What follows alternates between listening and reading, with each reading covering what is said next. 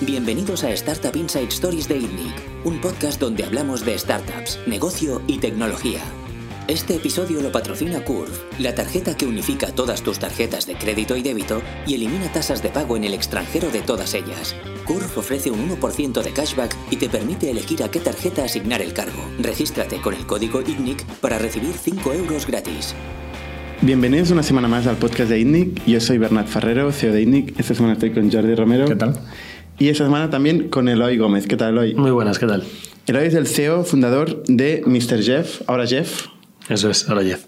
que es un caso curioso porque es una lavandería, eh, lavandería online eh, o digital, ahora nos explicarás un poco, eh, que ha crecido muchísimo, que ha levantado 15 millones, que va a toda leche. ¿Qué es Mr. Jeff? ¿Qué está pasando ahí? Jeff quiere ser, sí, bueno, han pasado muchas cosas, ¿no? Pero Jeff quiere ser tu servicio del día a día, con un- una calidad única y una marca reconocida. Hemos empezado con lavandería y usamos un modelo franquicia para escalar las operaciones. Eso es lo que hacemos. El pitch es ese, desde el primer día.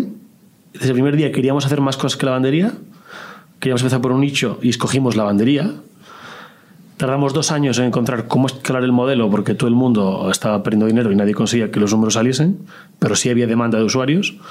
Conseguimos encontrar un modelo que escalase y ahora, pues ahora os contaré, ¿no? Pero vamos a por más cosas. ¿Qué tiene la lavandería? La lavandería es ahí eh, desde toda la vida, Eso es. en todos lados. ¿Y qué problema tenían las lavanderías de toda la Exacto. vida? Varios. El primero es control de la calidad. Eh, una lavandería con pocos pedidos es fácil de gestionar, con muchos pedidos empieza a haber múltiples variables de gestión. ¿no? Entonces es cómo reconozco un pedido, cómo sé cuántas prendas hay en ese pedido, cómo sé qué cliente es, qué características tiene. Entonces cómo trazo todas las prendas y que no haya ningún problema de calidad. Y segundo, cómo llegó un cliente digital, es decir, que no consigo, es decir, un problema de captación de usuarios. Y por último, la logística. Es decir, eh, muchas lavanderías son ¿Logística de enviar y recoger o de lavar en sí? enviar y recoger pedidos al cliente, ¿no? La parte más logística. Y ahí tampoco había una solución, ¿no? Porque al final tienes que hacer rutas, no es puro on demand. Entonces, bueno, tienes que optimizar por slots horarios. Tiene ciertos retos que, que hay que solventar con, con tecnología, ¿no? Al final. Y ahí es donde vimos la oportunidad nosotros. Y luego, por la parte del usuario, algo muy obvio, es la externalización de servicios, ¿no? Lo estamos viendo con comida, con movilidad, y cada vez lo vamos a ver con más servicios. Y la parte de ropa, pues se ve una, una- un crecimiento en ese lado. ¿Y no servía un, un globo, por ejemplo, que estuvo Oscar de Globo hace poco? ¿No sirve un globo a la lavandería? ¿No Puede- soluciona el problema del usuario esto? Puedes solucionar la parte logística, es decir, la parte de globo Y de captación digital. y la creación de- digital, pero no de optimización interna, ¿no? que es lo que pasa detrás de la lavandería. Es decir, O sea, la lavandería no escala. Es un poco lo que tú estás diciendo. La lavandería tradicional tiene muchos problemas de operaciones y de control de lo que pasa dentro de la propia lavandería. ¿no? Es decir, como muchas industrias, ¿no? no es solo un tema de captación digital, sino cómo optimizo las operaciones dentro de la lavandería. y los problemas que son el coste, el tiempo de entrega, la calidad. Calidad es uno, es decir, cómo soy consistente en la calidad que ofrezco. ¿Y cómo el es- cliente se preocupa por esto? Sí, El cliente, si las prendas no. Es decir, tú, el cliente, tienes un compromiso de entrega. Te recojo hoy, te entrego mañana. Si no me entregas mañana, me O estás sea, el fallando. tiempo es importante. no eres consistente. Es decir, si es 24 es 24, 48 son 48. Eso está fallando hoy en el mercado. Sí, constantemente. Eh, Hay la, la lavandería de toda la vida, con mucha gente trabajando ahí. Y luego hay un nuevo wave, digamos, que son este tipo de real estate eh, autogestionado, Sí. eh, que ha aparecido por todas las ciudades, con mucha capilaridad, de hecho. Sí. Ah. Eh, y, que, y que de alguna forma yo pensaba que esta era la siguiente Es innovación. el low cost. Low, low cost no, eh, no, no personal. De personas. O sea, está 24/7. automatizado. Claro, entonces esto ha bajado, digamos, los costes de operativos mucho. Ujú. Eh, no sé qué, qué- cómo afecta a los precios, pero los costes operativos seguro. Y se ha convertido en una oportunidad también de franquicia muy importante, ¿no? Sí, el problema es que qué valor agregas al usuario. Nosotros le hacemos la lavandería, es decir, le hacemos su ropa, se la doblamos, se la planchamos, se la entregamos lista. En un autoservicio yo llevo la ropa y me hago lo mismo que en mi casa en la lavadora de un tercero. Y si lo miramos por coste unitario, es prácticamente el mismo. El coste de una lavadora hoy doméstica son 300 euros. Es decir, Y siempre me lo pregunto, ¿eh? pero sin embargo hay un montón. sí. Pero ¿Eso es- será porque los pisos son más pequeños y la gente no puede tener espacio para la lavadora? ¿Esa es la razón de ser? No. ocupa la, tanto ¿eh? pro- una la lavadora. proporción de cadenas de autoservicio que hay no se corresponde con los nuevos pisos pequeños. Es decir, Ya. hay mucho más. Ciertos productos, como puede ser un edredón, es decir, que no entra en un tambor normal, tiene mucho sentido que se externalice. La realidad es que muchos de esos negocios no van bien. No. No. O sea, Es decir, al final- El máster franquicia está engañando a la gente, básicamente. No es que esté engañando, pero el margen, es decir, si miramos qué TIR quieres que te dé una inversión de 60.000, 80.000 euros, no la vas a conseguir. Sí es cierto que no vas a perder dinero porque hace break-even muy fácil, porque tienes unos costes fijos muy bajos y el coste variable también es muy bajo vinculado al servicio, con lo cual no vas a perder dinero. Pero lo que es un retorno de inversión considerable no lo vas a tener tampoco. O sea, la innovación ahí es eh, coger toda la operación, sistematizar toda la operación y añadir la logística. La logística a casa, punto de, de domicilio, digamos, que esto es carísimo. Eso es. Y en nuestro caso también unificarlo con la parte de propuesta de valor al cliente, es decir, el precio fijo de una prenda. Hay muchas lavanderías que el precio cambia constantemente. Un día cuesta 8, otro día cuesta 10. ¿En base a qué? En base a cómo vaya el mes. Es decir, muchas veces es, oye, tengo muchos pedidos, no quiero aceptar más. Que a mí no ha pasado nunca esto, ¿eh? que me cambien el precio Sí, cada día. pues pasa bastante. Eh, pero porque no dan abasto o porque le hace falta facturar más ese mes. Es decir, es un sector altamente fragmentado eh, con negocios familiares, pero al final no es consistente. La propuesta de valor a usuario no es consistente. Tú como usuario quieres que siempre sea igual, saber cuánto voy a pagar y no preocuparme por la ropa, ¿no? Esto no es tan fácil.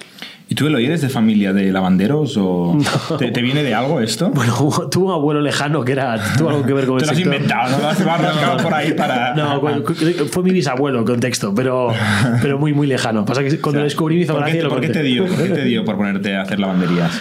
A ver, Eh, Nosotros estábamos buscando algún sector que tuviese sentido, ¿no? Cuando queríamos ¿Quiénes hacer sois vosotros? Nosotros somos tres fundadores, somos Rubén, Adrián y yo, que comenzamos la compañía a finales de 2015, principios del 16, y luego se unieron Carlos y Aaron, que también son cofundadores de la compañía. En ese momento estábamos buscando un sector un nicho que tuviese alta recurrencia. Entonces cogimos un Excel gigante, variables y qué modelo es el óptimo. ¿Y por, por qué buscabais esto? O sea, ¿os venía del Dollar Chef Club o teníais algún tipo de inspiración? en- teníamos claro que bueno, nos apetecía mucho un negocio de operaciones y de cliente final. Es decir, eh, estábamos buscando algo enfocado a eso. Entonces veíamos clave la recurrencia, que no hubiese alta competencia, que pudiésemos crecer en mercados latinoamericanos. Y nos apetecía. Entonces cogimos las variables y vimos que la lavandería era el nicho perfecto para empezar. ¿Cómo empieza este negocio? Porque este es. O sea, Muy una, diferente, una vez ¿no? montado y levantado pasta y tal, muy es- fácil. es fácil de, de explicar, pero, pero cuando empiezas. Pues muy complicado. Eh, empezamos siendo la parte logística de las lavanderías. Te capto los clientes, web y distribución. ¿Cuándo? ¿Cuándo fue esto? Final 2015. Eh, O sea, ¿erais una app? empezamos como pura web. O sea, Vale, web. Testamos con web. Ok. ¿Captabais usuario final? Eso es. ¿Cómo lo captabais? ¿Red social? ¿Publicidad? Red social. Red social. Bueno, pruebas todos los canales, ¿no? Cuando empiezas, te coges el, el Lean Startup, ¿no? Pruebas los 21 canales, pero principalmente el que escalaba eran los de siempre, ¿no? Facebook sobre todo y, y SEM para búsquedas de producto estacional. En nuestro caso, pues alfombras, edredones, picos de estacionalidad que se busca mucho, ¿no?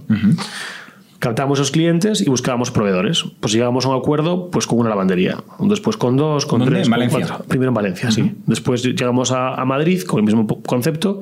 ¿Qué pasa? Que las lavanderías llega a un punto que no son capaces de soportar todo el volumen que tú generas. Porque son negocios existentes, que a lo mejor su capacidad operativa está al 70%, solo tienes un 30% arriba. Entonces, bueno, tu propuesta de valor sí está bien, está bien cuando no tengo clientes, pero cuando tengo los míos, ¿por qué te voy a dar a ti mi tiempo, no? Era un poco complicado esa parte. Entonces dijimos, bueno, pues voy un paso más allá. ¿Y hasta dónde llegasteis con este modelo? ¿Qué volumen, qué negocio, qué número de pedidos? qué número de- Pues, bueno, no me acuerdo el número de pedidos, pero ¿O en euros? podríamos estar haciendo fácilmente 80.000, 100.000 euros al mes Ujú. con, con- con negocios, con asociaciones, con lavanderías. Eso es lo que paga el cliente. Sí, Y ahí hay Gross. una gran parte que le va Gross. Sí. a la lavandería y vosotros quedáis un mordisco, ¿no? eso es. Pero bueno, gestionamos ese volumen. O sea, 80.000 euros al mes cuando estáis en Valencia y en Madrid. O... Y Barcelona, Y Barcelona ya, ¿eh? También. sí. Esto fue cuando, hasta que el. Porque ahora os contaré, pero cambiamos de modelo, ¿no? Claro. Hasta que mantuvimos el modelo de distribución con diferentes lavanderías y tintorerías, es 80.000 euros más o menos al mes. ¿Y cu- cu- cuáles eran los economics en aquel momento, en ese modelo? en mercados maduros, como puede ser un Valencia, pues el- nos salían los números. En un Madrid también, más o menos. Pero quiero decir, ¿qué, qué parte iba a la lavandería? ¿Qué parte iba a Nos vosotros? quedábamos un 30% más Un o menos. 30%. Sí. Y eso daba para captar cliente y para sacar algo. Sí, O sea, tenéis margen de, contribuci- de contribución. sí, positivo. pero el problema de estos modelos es la densidad que tú ocasionas por... por decir, el modelo tiene tres claves, ¿no? Que es cuántas prendas se se pueden planchar al día, cuántas bolsas de lavandería se pueden hacer al día y cuántos repartos se pueden hacer a la hora. Entonces tú puedes optimizar dos partes, que era la parte de plancha y la parte de, de lavandería. Y la parte de reparto dependía un poco de la densidad que tú generases. ¿no? Entonces, nosotros nos- los economistas nos salían sí o no según cuánto cobrásemos por logística o cuánto abriésemos las franjas horarias. ¿no? Entonces, tienes que intentar hacer al menos tres repartos por hora. Esa es la métrica un poco que todo el mundo tiene. Entonces, si haces tres... Pero pues, no están homogéneamente repartidos durante un día. Entiendo que habrá picos. Cuando la gente vuelve de trabajar, ¿no? Por O- la mañana y por la noche. Por la mañana sí, y noche. de 8 a 10 de la mañana. Ahí tienes y un de 6 a montón de 10. gente saliendo a repartir. Y de 6 a prendas. 10, sí. Es un modelo que solo es cuando estás en casa, ¿no? o, o el trabajo. ¿Noche incluido o no? Sí, de 6 a 10. Ah, vale, 10. Sí, mucha gente lo pide tarde, de hecho, de 9 a 10. Hmm. Mm. Entonces, bueno, en ese punto la logística era clave para que los economics saliesen, ¿no? Pero el problema ahí no era tanto la distribución, sino como la parte operativa. Entonces dijimos, bueno, si queremos escalar la operación, es decir, la parte de lavandería, tenemos que ir a, un, a centros más grandes. Entonces hicimos pruebas con fábricas, ¿no? con, con centros de producción a las afueras de las ciudades. Hay que consigues mejorar la parte de lavandería, no mucho, porque no escala, pero la parte de planchas sí la mejoras. ¿Qué problema te encuentras ahí? Que la logística no sale. Porque Tardas tienes- más en ir a buscar. tardas más. Te, te funciona para ciudades pequeñas o ciudades europeas, pero no te funciona para un Sao Paulo o México DF.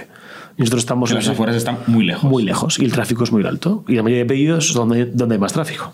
Entonces nosotros teníamos claro que el modelo tenía que funcionar en Sao Paulo y DF sí o sí. Si no, no, no nos valía. Entonces, ¿cuál fue la, la conclusión?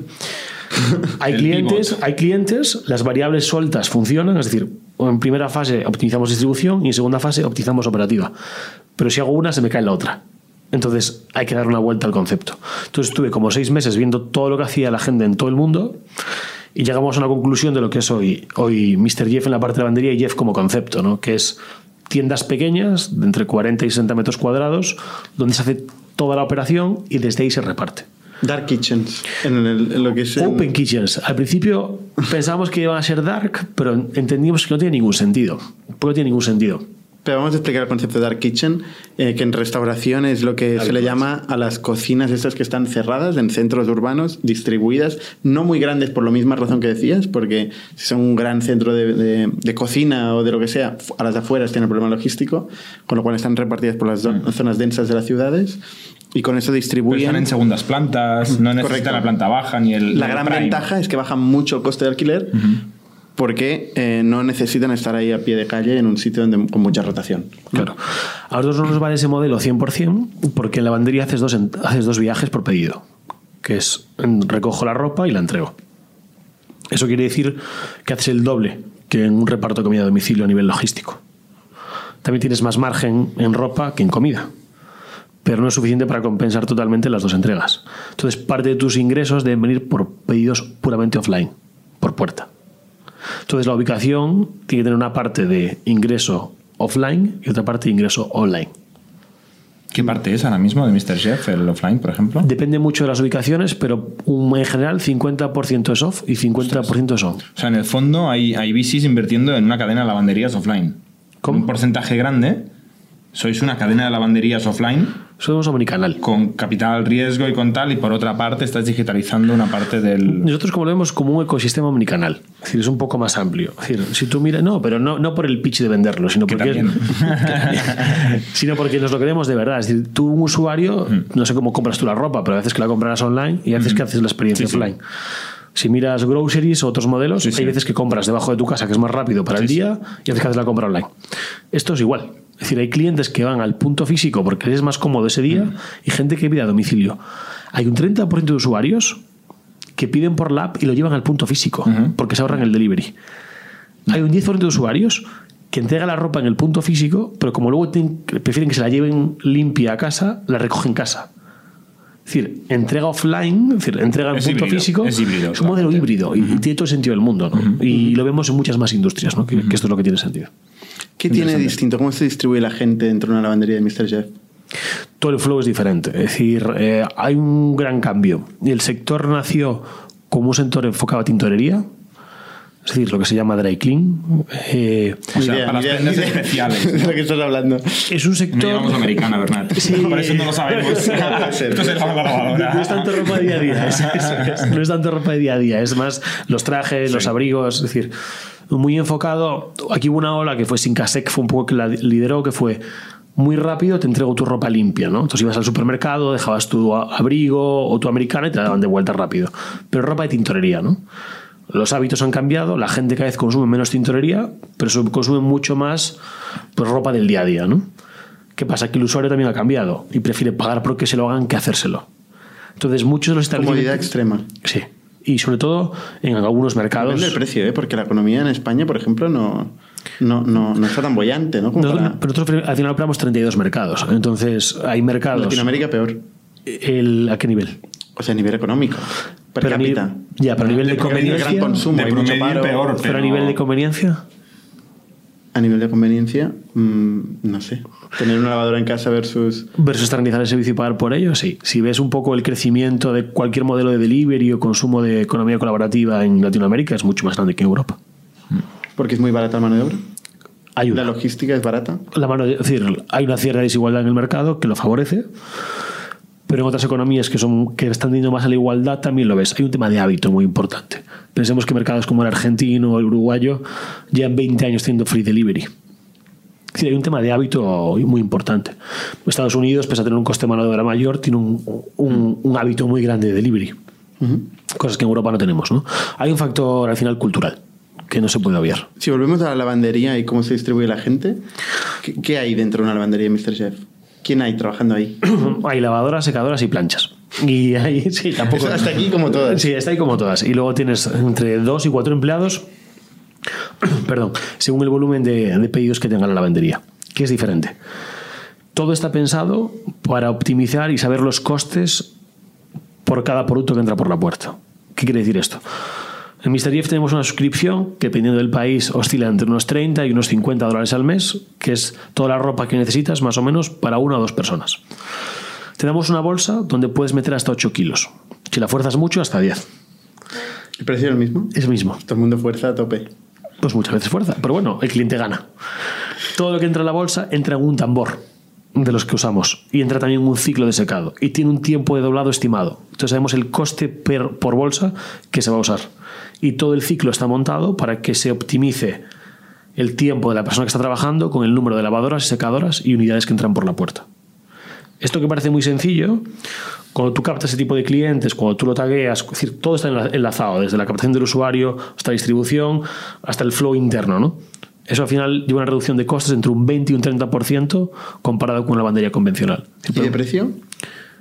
Eso es. Es decir, nosotros reducimos Coste es una, es una cosa que dice, el- pues puede traducirse a margen para la compañía, EBITDA, etcétera. margen Pero para la propia lavandería para poder dar un precio más competitivo a usuario final. Al final, el precio es un factor importante para Mr. Chef. Sí, De clave. diferencia, es más barato. Mr. Chef Mr. es más Chef. barato que la lavandería. Sí, un 20% más barato de media. Intentamos siempre ser lo más barato posible. No hay subsidio y no hay No, subvenciones. cero. Es realmente operativa. O sea, mejora de la operativa. Sí, sí, pero, pero, pero hay un mérito ¿Y- nuestro. y hay- e- ¿Eso es el modelo? O sea, ¿es la bolsa o hay una tecnología clave que hace que sea más, más eficiente esta tienda? A ver, hay varias partes de tecnología que lo hacen. Es que los ciclos están medidos entre lavadora, secadora, que hay una, una manera operativa. Pero las lavadoras y las secadoras son normales. son, son- bueno, bueno, no las hacéis vosotros. son específicas con los programas que Mr. Jeff ha definido para esas lavadoras. Os habéis elegido muy bien. Sí, bueno, al principio no, y lo vas, Bueno, lo vas- eventualmente habéis pulido, lo vas pero- perfilando. Pero, no, tampoco son robóticas que hayáis inventado vosotros. no, Las compráis en el pero te mercado. hace mucha diferencia. Es decir, que un ciclo dure 30 minutos o 45 minutos, en costes un 6% más y en tiempos operativos un 6% más. Mejores un 10%, 12% márgenes. que un usuario te pida un tipo de producto u otro tiene un- unas consecuencias a nivel de margen. Es decir, cómo enlazo lo que a nivel operativo tiene coste o no con lo que el usuario quiere. Es lo Esto que es hacemos. más un tema de estrategia y de planificación que de tecnología, ¿no? Bueno, la tecnología es cómo consigo eh, que el cliente que me interesa pida eso, cómo enlazo pues, toda la parte de marketing, etcétera, con eso. Y luego, cómo gestiono el volumen que tiene un centro como el nuestro. No es, tan- no es lo mismo gestionar 10 pedidos que 35 al día. Y ahí es donde entra el software que hemos desarrollado para la gestión del propio centro. ¿no? Que dices, bueno, igual no es diferencial. Bueno, si no existiese, no seríamos capaces E de gestionarlo, porque al principio nos costaba muchísimo O sea, hacerlo. es un RP de la tienda. Sí, Sí, es RP y CRM también. Pasa que el CRM lo gestionamos nosotros. Hay, hay cierto volumen para, para aprender ese tipo de cosas, ¿no? O sea, al principio cuando empiezas con una lavandería es difícil que te... Y, y con, y con poco volumen es difícil que llegues a esta conclusión, ¿no? Sí. Em, ese es el, el fake it until you make it, ¿no? Yo, yo imagino que ese pitch lo has tenido siempre y cada vez más verdad. Pero al principio probablemente... No, O sea, ¿De dónde sale este conocimiento? Eh, ¿Cómo se crea el conocimiento este de cómo gestionar la lavandería? de obsesionados con que los números saliesen. Es decir, ¿Quién de vosotros? bueno, en este caso yo porque me gustan los números, pero eh, cada uno tenemos un rol, ¿no? Es decir, pero cuando tú ves que, el- que el- hay demanda para ello, ¿no? Dices, ostras, ¿qué estamos fallando para que esto no, no salga, ¿no? Tiene que haber una solución, ¿no? Entonces, te obsesionas un poco con la solución y, y la hemos conseguido, pero bueno, es decir, ¿Quieres que el modelo funcione? ¿Quieres dar una propuesta al usuario? Pues empiezas a plantearte cómo hacer las cosas. Es decir, tú no te puedes hacer trampas a solitario. Si ves que no te salen las cosas, pues miras cómo mejorarlo. Y luego estar abierto, ¿eh? porque mucha gente empezó en el sector, vio que no le funcionaba y, y cerró. O todo el mundo probó lo mismo. Nosotros fuimos los únicos que probamos cosas diferentes y parece contraintuitivo, ¿no? Si es una empresa de tecnología, ¿por qué vas a la tienda? Bueno, pues Y franquicia, además, Y franquicias, ¿no? modelo- Es como, uh, Sí, sí. ¿no? Pero nosotros creemos que esa nueva generación de marketplaces va a ser así. Y un modelo como mayordomo, creo que se llama, ¿no? Es Sí. competencia vuestra. Eh, está aquí en España, mayordomo, Sí. ¿no? Y hacen. eh, Es, es un- al final es un, un concierge Ajá. eh, para empresa grande que le ofrece a los empleados como perk que puedan hacer pues, su lavandería eh, o yo que sé, recoger pedidos o cosas así en un punto concreto para que lo hagan desde el trabajo y no tengan que Es Pues un irse nicho. del trabajo. Es un nicho porque se está planteado como beneficio, ¿no? Está planteado para la empresa, sí. Bueno, no los conozco mucho, pero al final en algún sitio lavará la ropa mayordomo. Es decir, no es, Ser es chef.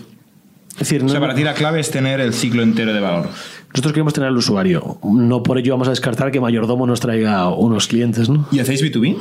Muy poco. Muy poco. Es decir, una tienda puede hacer entre un 10 y un 20% B2B. ¿Lo Pero tenéis tenéis- en el roadmap? ¿Hacer B2B? ¿Está en el, en el deck? No. No. Es Ir a B2C captar a tope. empresas. Es O sea, que al no- final es un esfuerzo. O sea, te puede venir uno sin querer, pero ir a pichear a las empresas de ofréceles Jeff para tus empleados. Mira, el- muchas compañías nos han pedido el servicio. El, el tema es cómo lo gestionas, porque compañía grande, tengo varias sucursales. Quiero darle el perk a todos mis empleados. Para dárselo a todos, tengo que tener distribución en todos los puntos que tú estés. ¿no? Entonces, nosotros consideramos que mucho B2B vendrá en base a que tengamos más distribución. Entonces, podremos dar servicio a más, a más compañías grandes. ¿no? En cuanto a compañías pequeñas, no deja de ser un cupón que haces para B2C y que distribuye por B2B. Con lo cual, no lo vemos como un Colectivo. Mm. canal específico. Tiene mucho sentido ser coherente, ¿eh? porque es enorme el mercado B2C como para liarse en estas fases, ¿no? Y el tema de márgenes también. En B2B También. hay dos niveles, ¿no? La parte de empresa pura o la parte de hoteles, que nos metemos ya con temas de sábanas. Esa no es nuestra guerra. Es decir, nosotros somos un modelo B2C que hemos empezado con lavandería y nuestra visión es acabar dando al usuario todo lo que necesita en el día a día. ¿Y ahora qué más haces, Jeff? Jeff acaba de lanzar Beauty Jeff, que hemos inaugurado la primera tienda en Buenos Aires el miércoles.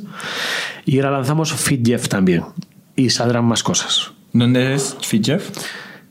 ¿Cómo que dónde es? ¿Dónde? O sea, en Buenos Aires también o. Ah, pues mira, pues hemos llevamos primeras ventas porque empezamos hace dos semanas. Ok.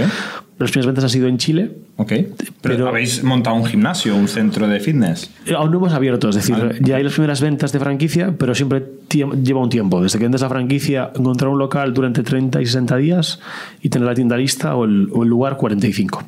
Entonces, de media entre 75 y 135 días desde venta hasta apertura. Ah, Antes de irnos a otros verticales, porque hay muchos años de Mr. Jeff. Sí, la que- historia de la que me empresa gustaría es explicar eh, previamente. O sea, hay, hay un punto que es la tecnología, ¿no? Eh, ¿Cuántos ingenieros tenéis a día de hoy? Pues me la acaban de chivar antes, ¿no? Pero 63. 63 ingenieros. Entre producto, ingeniería y data. Claro, la pregunta que se hará todo el mundo es, ¿qué hacen? ¿Qué hace toda esta gente? ¿Qué hace toda esta gente?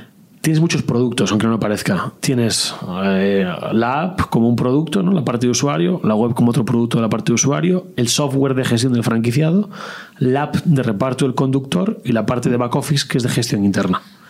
Esos son los productos más sencillos. Eso es lo, ¿Cuál es la parte más diferencial? Digamos, más... Ahora vuestra. mismo, ahora mismo, la parte del software de gestión de la franquicia y la parte del driver, la parte de la aplicación del conductor. Porque no solo es adjudicar por quién es el repartidor más cercano, sino que hay una parte de optimización de ruta y de entender qué capacidad tiene libre el conductor según con el vehículo que reparte para llevar unos pedidos u otros. ¿Y esto es tu guerra? ¿No, no hay otra gente haciendo solo esto? Justo lo Tendrías- mismo no, desgraciadamente no. O sea, hay un matiz suficiente para que no te sirva lo que No están siempre fue haciendo así. los Deliveroo. Es decir, lo hacemos ahora que podemos porque eh, en principio usamos una aplicación de tercero para repartir. Externalizabais Sí, el delivery. Siempre fue no, el delivery, lo que es la tecnología del la delivery. sí. tecnología del delivery. Eh, el software siempre, siempre fue core y la aplicación del usuario siempre fue core, siempre fue interno. ¿Qué pasa? Llegas a un punto que si quieres mejorar la eficiencia y que me de cuatro repartos hagan cinco por hora, eso Te es un cambia la vida. Mm. 10% de margen para tu franquiciado. ¿Te compensa mejorar un 10% de margen para tu franquiciado? Si tienes 100 franquicias, no. Si eres Mr. Jeff y tienes 2.000 y esperas tener muchas más, hablamos de millones. Tenéis 2.000 franquicias ahora mismo. 1.780 y acabaremos con más de 2.000 este año. ¿Cuál ha sido la evolución de crecimiento de ciudades, de países? ¿Cómo ha ido esto? Pues nosotros nos dimos cuenta que el modelo era este en finales de 2017. Es decir, empezamos al final de 2015, 2016 crecimos, hasta mediados de 2017 que dijimos, el modelo hay que dar una vuelta. Por suerte justo habíamos hecho una ronda ahí de 2 millones, con lo cual era el momento perfecto para plantearse ciertos cambios. ¿Para cambiarlo todo? Clásico, era el el momento, clásico. momento perfecto. y ahí le dimos una vuelta, ¿no? Fue Cuando empecé a viajar y tal. Tirasteis el de a la basura. Y dije, a ver, ¿cómo hacemos ahora? Y mm, bueno, tuvimos el apoyo y eso siempre está muy bien. ¿no? y lo entendieron. Un saludo aquí a los sí, sí, sí. Y, y buscamos co- cómo hacerlo. Y encontramos el modelo y vendimos la primera franquicia enero de 2018. Una pregunta, ¿esta transición os costó dinero? O sea, ¿perdisteis revenue, MRR? Sí, porque dejamos, ¿Tuvisteis que, que dejamos de sacrificar? captar. De- Cap- solo captar, pero no tuvisteis que quitaros de encima clientes que ya tenéis con el modelo anterior. eh, o sea, mantuvisteis los clientes con el modelo anterior sí, mantuvimos hasta que hicimos el flip total. y los traspasasteis al nuevo modelo. Les dijisteis, aquí está tu franquicia, te lo mandamos nosotros o vas tú si quieres. Correcto, menos en Barcelona, donde Que no hay. cerramos operaciones. O sea, había clientes en Barcelona que los perdisteis. Sí, sí. El motivo es un- por, un, por un tema muy concreto de Barcelona, que es un tema legislativo y de salida de humos de la bandería. Es decir, un tema que no tiene que ver con Tiene usuarios. salida de humo. en la bandera. Hay una legislación muy específica en, en Barcelona en concreto. estamos muy sensibles. Por un tema de, de la bandería. Todo lo que es fuego y tal. está complicado, está, está complicado el tema. Entonces, bueno, pero ahora ya hemos encontrado cómo hacerlo y volvemos a Barcelona dentro de poco. Ok, spoiler. Así que- primicia. Pero entonces, eh, ¿llegasteis a bajar en esta transición o conseguisteis camuflar con el crecimiento del nuevo modelo lo que perdíais del viejo modelo? No, hubo un momento que perdimos usuarios, es decir, bajamos. es en- difícil, ¿eh? Como empresa Es valiente. financiada externa. Sí. Sí. O sea, Hay que tomar ser la claro. decisión que dices, con lo que ha costado llegar hasta estos 100.000 euros, lo que sea, ¿no?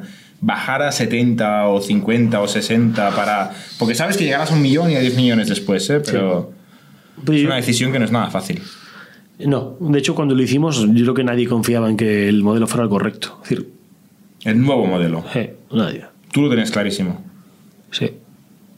Sí, porque el- es que tenía coherencia. Es decir, Los números salían, ¿no? tres indicadores clave del modelo que se mejoran los tres indicadores. Y ganábamos un canal de adquisición que era offline que no tenías. Con lo cual, el modelo era correcto. Otra cosa es que fuésemos capaces de ejecutarlo, que era nuestra culpa. Ya. Pero el modelo era el correcto. Pero riesgo hay. Lo, lo habitual en muchos emprendedores eh, es que hacen todo. Prueba una cosa, pero mantienen la otra, se va diluyendo su esfuerzo y al final no funciona nada. Porque como tú dices, el problema es la ejecución. O sea, tú fuiste capaz de decir, paramos esto, vamos a hacer esto.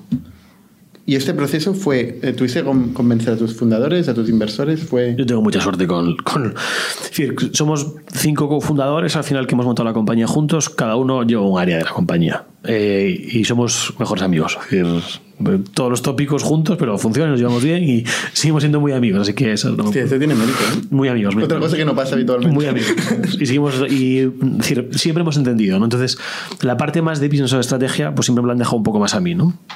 Dije, oye, yo creo que estamos por aquí equivocados, vamos a dar una vuelta. Y siempre les planteo, oye, he visto esto, ¿no? ¿Qué, qué opináis? Bueno, los junté a todos, hice una presentación, pum, pum, pum, pum. Al principio fue shock, ¿no? Pero Carlos, que siempre es el más. de Otro, piensa a otro nivel, eh, dijo: Es correcto. Entonces yo creo que como, como Carlos lo dijo, Carlos habló. pues el resto lo compró. ¿sí? Pero- Y luego all hands a la compañía. ¿Eh? All hands sí, sí. eh, y la gente, hostia, otra vez. Cambio La, gen- la otra vez. gente, yo creo que mucha gente no lo compró tampoco. porque no lo entiendes, ¿no? Es decir, por si esto crece, Bueno, tal. porque es cuesta curioso. mucho mirar desde arriba, ¿no? En general. Entonces, muchas cosas que hemos hecho, eh, aún hacemos muchísimo esfuerzo en comunicación, pero hacemos. eh, Yo no uso la palabra contrarian, ¿no? Pero, pero cosas no lógicas o a priori no lógicas las hacemos. Entonces, No intuitivas. no intuitivas, correcto. Y, y a veces cuesta mucho comunicarlo, mucho. Pero bueno, oye, la gente lo compró. No Se se fue. demostró. Sí, sí, se mostró que tenía sentido, sobre todo ahora. ¿Puedes explicarnos Pues un poco cómo funciona un modelo de franquicia y, y dentro de un modelo de Misterio. franquicia, vuestro modelo en particular? Pues, eh, Claro. Bueno, modelo franquicia es un cajón desastre. que franquicia puede ser muchas cosas, ¿no? Básicamente, ¿qué es lo que hacemos nosotros? Nosotros damos tres cosas: marca, conocimiento operacional y tecnología a un producto, a un servicio. En el caso de Mr. Jeff, formamos a, tu- a los empleados, damos una capacitación también al, al gestor de la franquicia y captamos clientes. Es decir, ay- ay- ayudamos sobre todo a la captación de usuarios. Una franquicia tradicional, todo lo que viene siendo captación, eh, depende mucho de la ubicación. En nuestro caso, como os comentaba antes, la mitad no depende de la ubicación. Esto es un cambio gigante, porque la mitad de tu revenue ya no depende de dónde pongas el punto físico. Cuidado que esto es bueno y ma- o malo, ¿eh? O sea, eh, depende de la ubicación. Si el franquiciado tiene una, una buena ubicación, tiene un asset importante que depende de él. En vuestro caso, eh, no tiene control de la ubicación, depende de vosotros. Esto no lo, Gran no parte. lo vemos así. Eh, ¿No? porque que él siga con nosotros dependerá del valor que aportemos al franquiciado para que entienda por qué paga por estar con nosotros. Y de la amortización de la inversión que tendrá que realizar. Sí, pero veámoslo como cuando tú pagas un- una herramienta de software, la que sea. ¿Es caro o no es caro el CRM? Pues depende de lo que tú percibas por el valor que te aporta el servicio. Aquí es igual. Es decir, nosotros no somos un lead gen. Es decir, no somos una, una compañía que solo te va a dar leads. No, a mí me da igual que el cliente sea online o offline. Lo que quiero es que el cliente disfrute de un buen servicio y tu franquiciado hagas un margen sobre el producto que estamos haciendo. Es como lo vemos nosotros. Vale. Y sobre todo, en un mu- y esto ya es otra discusión, bueno, pero en un mundo en que el futuro de pagos ya veremos cómo es, eh, cómo se va a comportar el usuario, qué es online y offline, vamos hacia un mundo difuminado, es decir, eh, no creo que sea el- la manera. Ujú. Entonces, eh, el Sí. modelo de franquiciado, perdona, te he cortado. Marca, conocimiento y tecnología, esas tres cosas. Por ello, cobramos un, un, un fee fijo, que es una, un pago que hace el franquiciado de manera mensual, que son 350 dólares al mes. Además de Eso eso, en todo el mundo. cambia un poco según el país, pero por, por average 350 dólares. ¿Eso del royalty o...? Sí, el, el fee de la fijo. marca? Vale. Luego son el 5% de los pedidos online. Eh, ahí nosotros que ganamos, la diferencia por método de pago. En algunos mercados puede ser más, en otros mercados no te digo que perdamos, pero poco ganamos, porque según el, el- la plataforma de todo pago que tengas en un país u otro, pues el margen no es tan Depende sexy, del ¿no? volumen también. Depende mucho del Pero lo volumen. coméis vosotros. Sí, sí, sí, pero bueno, no, no perdemos dinero nunca ahí. es decir, Ganamos, ganamos siempre un poquito. Desde el punto de vista franquiciado está bien porque él mínimo pagaría el 5% en muchos otros países donde operamos nosotros. Y luego la parte de los productos. Es decir, nosotros como controlamos toda la parte de gestión de productos, el franquiciado debe comer nosotros, pues el jabón, el detergente, el plástico y en beauty pues lo mismo, ¿no? Entonces al final para nosotros a nivel de ingresos pues son también esas tres vías de ingreso. Offline no paga nada. No, Pedidos de offline no paga no, nada. porque Los nosotros productos sí. paga, paga los productos. Sí, Sí, pero El quiero decir, 5%. no paga una comisión, No hay de- comisión. por pedido. No, porque al final nosotros como lo vemos es, oye, el franquiciado no debe vernos como un enemigo que quiere que el cliente sea online o offline, que el cliente que sea lo que, lo que tenga que ser. Que a nosotros nos da igual. Queremos que le vaya bien el negocio y que el cliente escoja lo que quiera hacer. No somos un lead generator, entonces no tiene ningún sentido. ¿No hay chanchullos de compra de productos que no son vuestros? Muy pocos. ¿Por qué no lo hay? Porque los productos se compran a escala. Al final nosotros somos una central de compras. Es muy complicado que tú como individual consigas un producto de la misma calidad y más barato que el que te ofrezco yo. No, de la misma calidad no es. Ahí está el problema. Sí, pero Es es, doble problema. es muy complicado. ¿eh? Te pongo nuestros productos clave, ¿no? que son plásticos, eh, perchas y jabones. Mm. El modelo de franquicias No hay pasa mucha de opción. todo, ¿eh? O sea, pasa de todo. Esa es la guerra. Esa por lo que he oído, guerra. ¿eh? Depende mucho qué producto. Por ejemplo, si tienes un, nego- o sea, un negocio de cafeterías, Mm.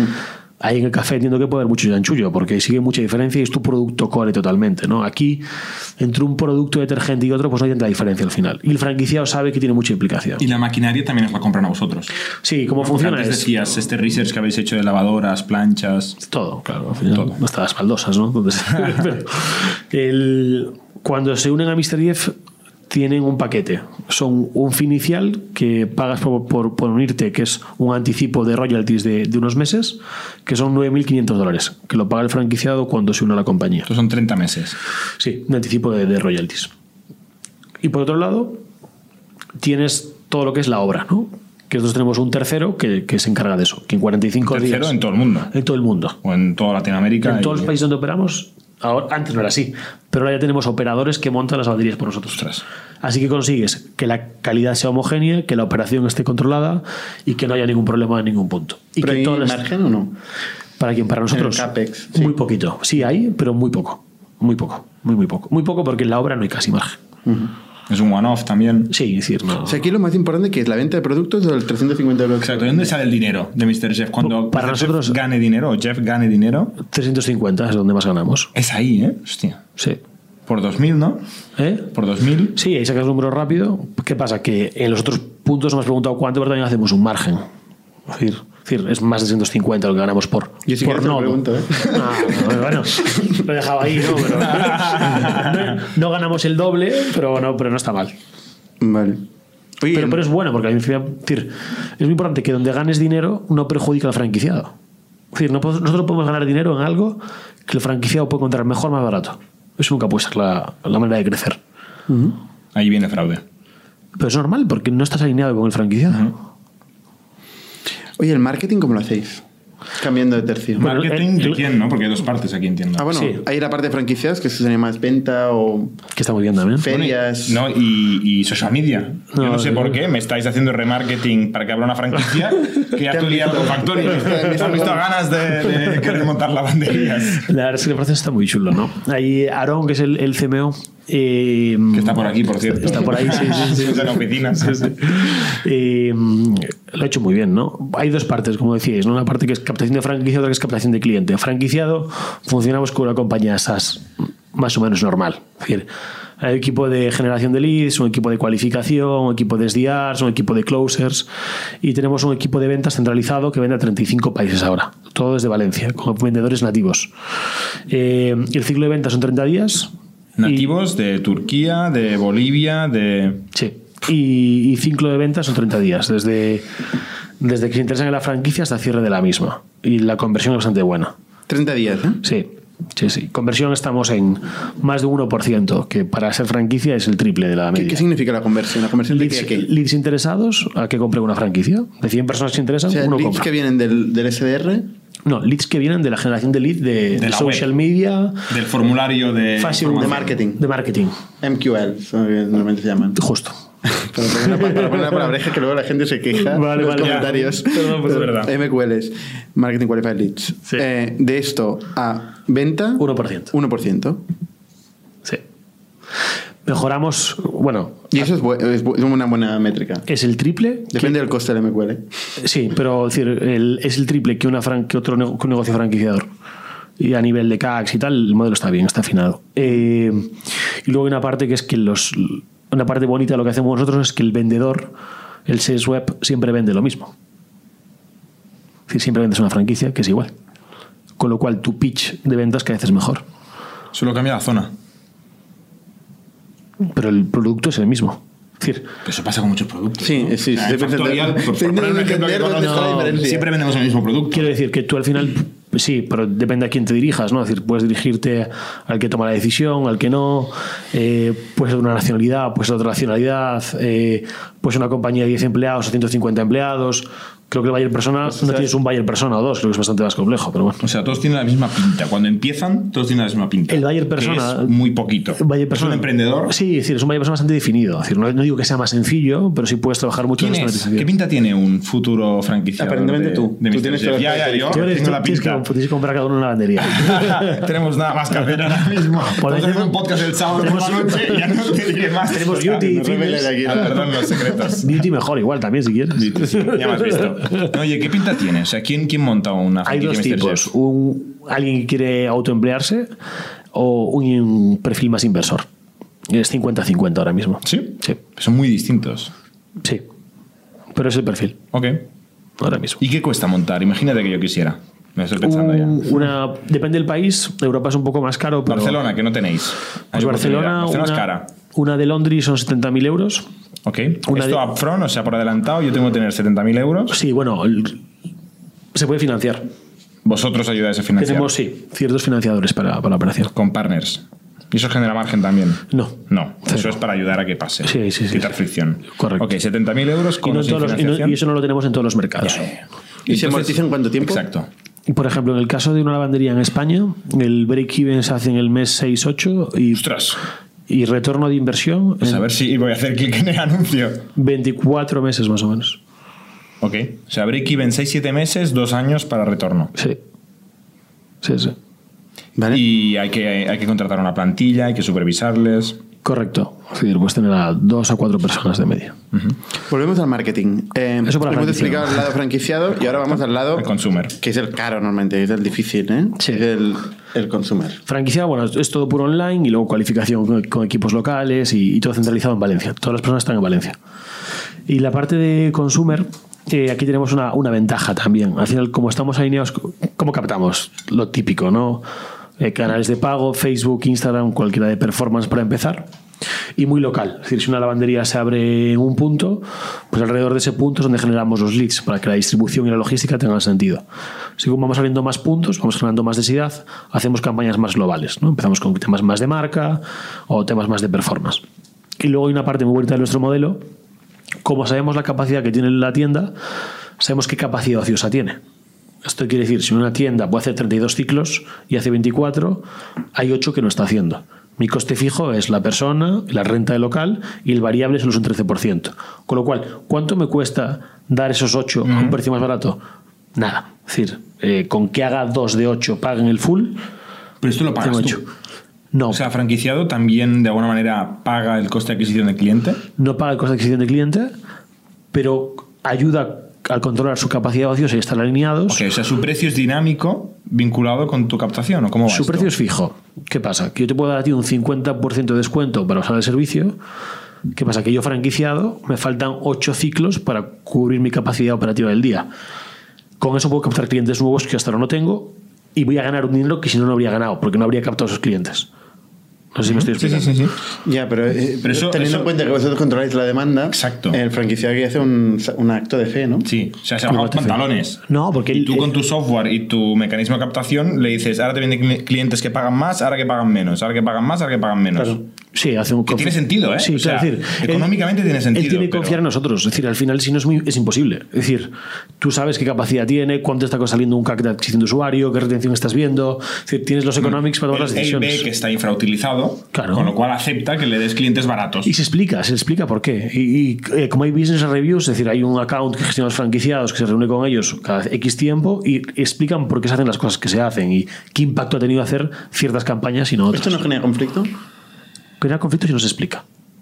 Es decir, una cosa que nosotros, por ejemplo, nosotros hemos aprendido es, aunque tú lo tengas muy claro, explícalo 25 veces Ujú. y hazlo muy sencillo.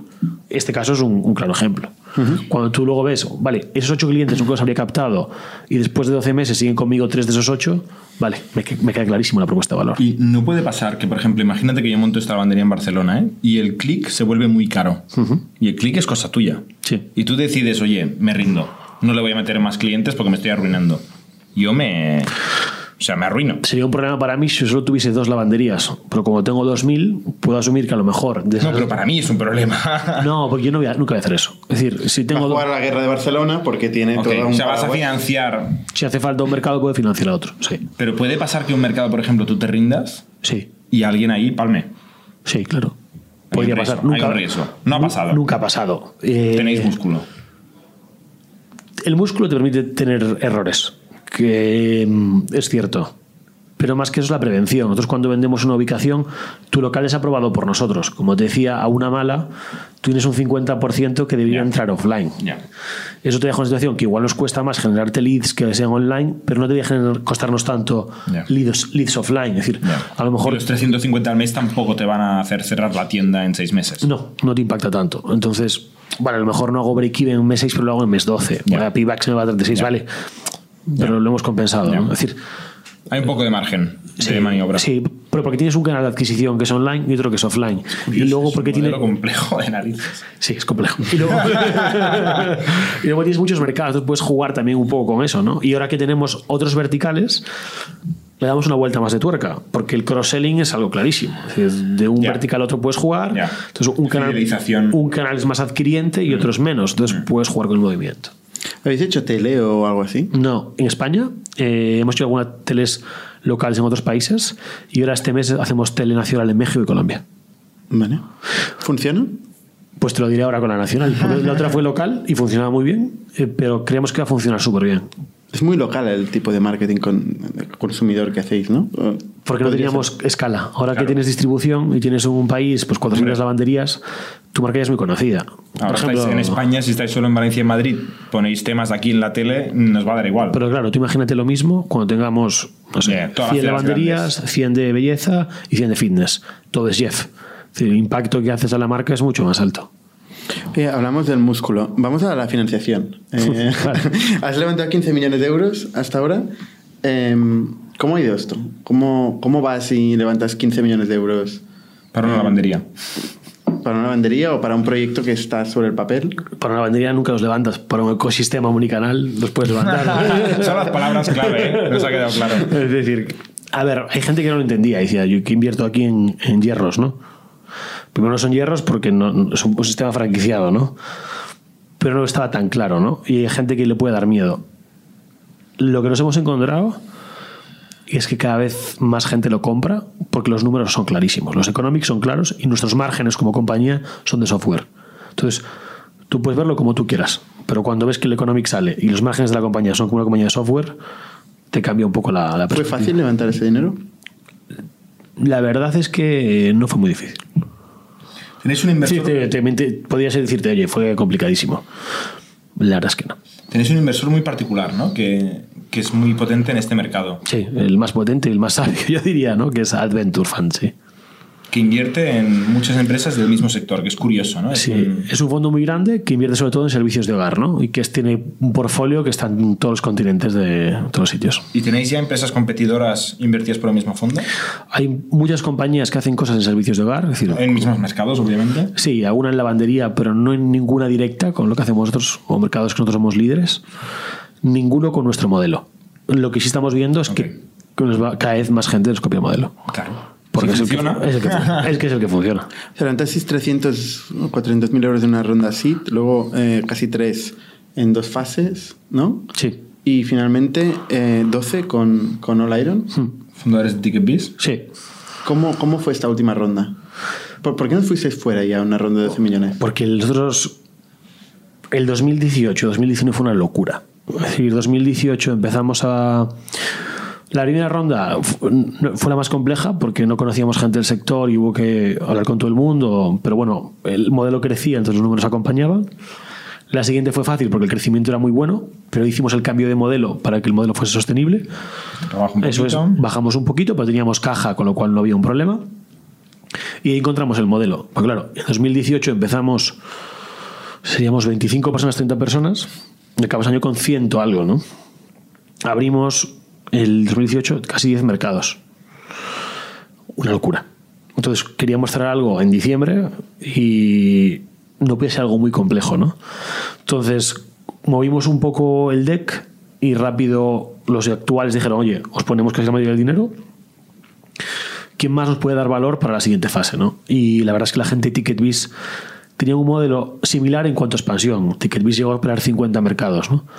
Y tengo la suerte, yo tenía buena relación con Hugo Mar Domingo, entonces nos encontramos, oye Hugo, vamos a hacer esto. ¿Qué te parece, hijo? Cuenta con nosotros prácticamente. ¿no? Es decir, lo entendieron muy rápido, entendieron la oportunidad del modelo y luego tuvimos la suerte que también Javier Rubio, que, que no es muy conocido así, pero eh, vendió su empresa por mil millones, Cluster, en el año 2000. y es Solo. un- eh, con un grupo, pero accionista principal, y es el chairman de, de Galdana Ventures, ¿no? Ok. Y fundador de Nauta. Y Javier, Ah, y Javier la verdad es que nos encontramos y entendió un modelo muy rápido. Entonces él f- rápido lideró la ronda. con Pero otro él es grupo de All gente. Iron también. No. Ah, vale. Olairon y Javier Rubio fueron la Vale, gente que entró. Como Business Angel. Sí, pero bueno, es un, es un super angel, ¿no? Super Angel. Sí. Y esto fue hace meses. Eso fue en diciembre del año pasado. Y desde ahí habéis disparado Sí. crecimiento de equipo, de franquicias y ahora de modelo de negocio, ¿no? Abriendo más líneas. Correcto. Pues que es un modelo que a nivel de caja es muy, muy, muy. El working capital funciona muy bien. Es decir, Porque el franquiciador es el que pone mucha de la pasta, ¿no? del inicial. Es decir, mientras controles bien tu coste de adquisición, te permite crecer, mejorar el equipo, mejorar el producto O sea, la pasta va a pagar ingenieros. y soporte. Es decir, una parte muy grande de ingeniero, pero también una parte a soporte. El soporte que soporta franquiciado. ¿Cuánta gente hay? ¿En, en qué? En En, soporte soporte. a franquiciados, ahora mismo. Casi o una- menos, ¿eh? Casi O sea, unas 100 personas, un poco más. 100, 100 y pico. Pero porque soporta franquiciado, hay muchas maneras de hacerlo, ¿no? Hay un equipo de training que genera contenidos Ya, de training. Sí, has hablado de Ese es onboarding, ¿no? Sí, pero Por eso es onboarding- inversión, porque y- si no soporte no sería Y inversión. luego seguimiento, sí, sí, es- es- está todo pensado para escalar, ¿no? Es decir, pues no sé, claro, pero es mucho un equipo de traductores, in-house. Que- cosas que nunca te habrías imaginado, ¿no? ¿Vais a levantar más ronda? Sí, pero no hay prisa, sí. Eh, ¿Estáis palmando mucho dinero? no, por eso no tengo mucha prisa. No te Sí, vas a fiar. Va relacionado. sí, no estaría Pero, complicado. ¿Estáis ganando dinero? No estamos ganando dinero. Ganamos dinero en 2018, en varios meses. El modelo, no digo que sea de un mes para otro, lo ajustas, porque si inviertes en captar talento, pues oye, la curva y los recurrentes, oye, no es tan fácil. Pero si te pones el objetivo, sí que es fácil. ¿Qué ocurre? Creemos que tenemos una oportunidad única y que estamos haciendo algo que es nuevo, que a nivel de crecimiento versus caja quemada es top class, que el cliente lo compra, el franquiciado lo compra, a nivel de equipo estamos bien. Es decir, creceremos tanto como a nivel de equipo seamos capaces. Ok. O sea, el límite es el talento. Sí. Siempre lo veis, ¿eh? Sí, sí. Y la estructura interna, ¿no? Y como... como... Bueno, a veces la caja también limita, ¿eh? Sí, pero el talento ayuda a cerrar caja también, ¿eh? O sea, tú en una compañía está cambiando, nosotros talento tienes, pero claro, cambia mucho, ¿no? Es decir, con- Y antes comentabais, creo que fuera de micro, que estáis todos los 500 y pico en Valencia, Sí. dando servicio a todos los mercados de todo el mundo Correcto. y queréis seguir así, ¿eh? Sí. Va- No os planteáis me- abrir una oficina en Latinoamérica, que está a un montón de horas de avión. Lo lógico sería hacer eso. El problema es No la sé. cultura. Es decir, cómo consigues mantener una cultura unida a un crecimiento como el nuestro. Y con 500 Esto es personas. dificilísimo donde sea, ¿eh? Sí. Igualmente. Correcto. Correcto. Pero, O sea, en la oficina ya nos veis todos la cara. Ya, pero el Osmos ¿Te sabes el nombre de aún toda la funciona. gente? Es decir, ¿eh? No. ¿Sabes? el- Es que es imposible, ¿no? Ni Ya. pretendo tampoco. es decir, No, no, sí, sí, muy difícil. Pero sí importa mucho, oye, que hay un onboarding único, que hay unas formaciones únicas. eh, nosotros, por ejemplo, hacemos muchas actividades de team building de equipo, por equipo, por compañía, que los hands de todo el mundo junto. Ahora nos parece eso más importante que la eficiencia operativa de tener oficinas locales. Tenéis un auditorio donde caben 500 y pico personas. Vamos a un cine ahora. Vais- Claro, es que la logística se va eh. de... Y hacemos una fiesta cada quarter, que es el, el Q, ¿no? Donde repasamos lo que ha sido el, el- el quarter, qué goals teníamos, hacia dónde vamos y tal, que hacemos siempre un viernes. Y puedo decirte que es de las cosas que más hace que la compañía funcione. Claro, hacer eso no podríamos hacerlo. No. Llegará un punto que, es, oye, a lo mejor tenemos que deslocalizar, ¿no? Y, y lo haremos, pero ahora mismo sería mucho más complicado crecer. Oye, nos quedamos sin tiempo. El proceso de M&A, de compras que habéis hecho últimamente, ¿cómo ha ido?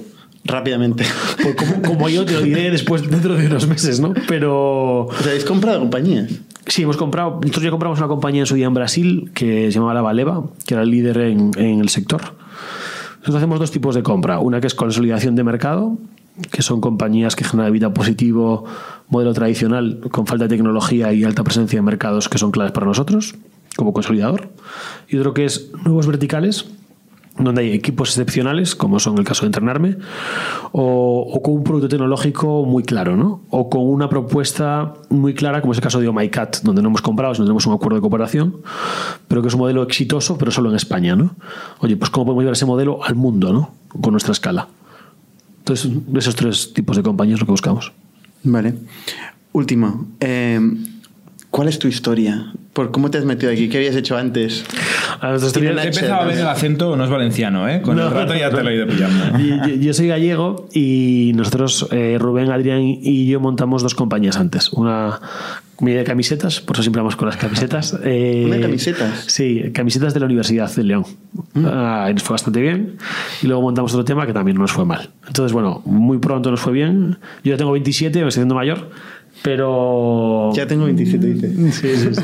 No, es que llevamos mucho tiempo, ya empezamos jóvenes y tal, y, y nos metimos en esto porque la visión ahora es hacer esto 30 años. Nosotros no vamos a vender. ¿Cómo, cómo? Lo- Nosotros- Nosotros no vamos a vender. Ah, queréis hacer esto 30 años. Sí. Y esto se lo vais a explicar a los VCs y Sí, bien, sí. todo bien. Bueno, es lo que hay. Y cuando cierren el fondo, como les Ahora- vais a comprar vosotros. Eso O sea, es para habrá, ganar. habrá que buscar ventanas de liquidez, ¿no? Habrá que hacer- hay- hoy en el mercado cada vez hay más vehículos y hay más Sí, alternativas para eso dar es cierto que liquidez. los secundarios se empiezan a mover. Sí, y siempre hay el, el gran sueño último, ¿no? Que es Salir a Con la bolsa. IPO. hacer la compañía pública. Sí, nosotros lo que, lo que hacemos y que nos gustaría hacer los próximos 20, 30 años. Sobre todo hacia dónde vamos, ¿no? Con los nuevos verticales. Es decir, nosotros creemos El ecosistema multicanal. que eso, es- esa es la, Me ha quedado clarísimo. la oportunidad total que hay. Oye, para la gente que no está viendo el vídeo, lo dice con una cara de total Sí, sí, sí. convencimiento. ¿eh? A mí me ha convencido. Es que si miras Si un poco... tuviera 70.000 euros, montaba una bandería. Perdón, Sí, pero tú un no serías ecosistema. la IPO, ¿eh? No haría IPO. No, pues sí es un poco lo que pasa en, en otros mercados, ¿no? Es decir, un poco lo que ha pasado en China, sudeste asiático, Latinoamérica. Se da cada vez más a un concepto de super app, ¿no? Es decir, de, de dónde pido todos los servi- como el, el- el sistema operativo de tu ciudad.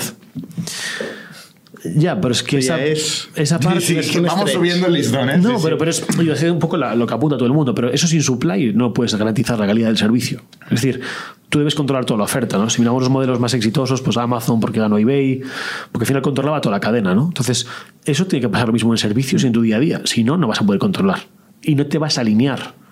Si yo gano dinero sobre tu margen cuando solo pido online o ciertas cosas, yo no me alineo con mi supply. Entonces, mi supply, ¿por qué me va a utilizar? ¿Solo le genero leads? Es decir, la única manera de alinear todo es sobre una única marca donde des oportunidad a crecer y no penalices porque pueda facturar más o menos, por eso el, el royalty fijo nuestro, pero que la experiencia para el cliente da igual, que siempre sea la mínima fricción posible, que puede ser online o offline. Y creemos que hay una oportunidad muy grande de hacer esto a escala. ¿no? Estos próximo año esperamos acabar con 80 mercados. No está mal. Pues nada, iremos contando vuestro progreso. Muchas Muchísimas gracias, gracias. Eloy. Un placer. Gracias por venir. Muchas gracias. Suscribíos a nuestro podcast en youtube.com barra itnic, Spotify, iTunes, Google Podcasts, Evox y otras plataformas para no perderos ningún episodio. También lo podéis recibir en vuestro correo suscribiéndoos a nuestra newsletter en itnic.net.